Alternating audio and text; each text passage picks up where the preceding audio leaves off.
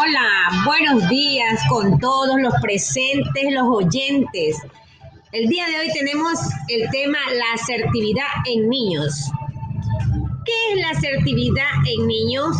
Es la habilidad de comunicarnos. Los niños tienen que aprender esta habilidad básica para no dejarse llevar por los demás, para ser capaces de defender sus opiniones, gustos e intereses, pero sin dañar o atacar a los demás. ¿Por qué debemos enseñar al niño a ser asertivo?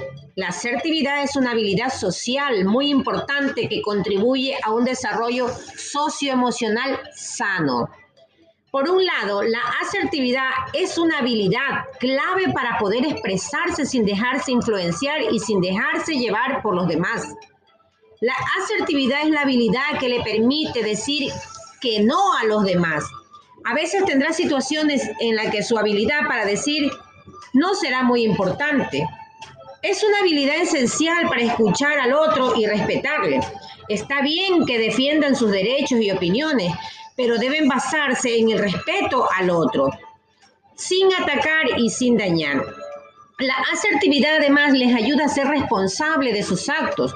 Respetar al otro también implica no culparle en nuestros fallos Respetarse a uno mismo favorece la responsabilidad con los propios actos, ya que nos hace asumir nuestras consecuencias. Bye bye, niños.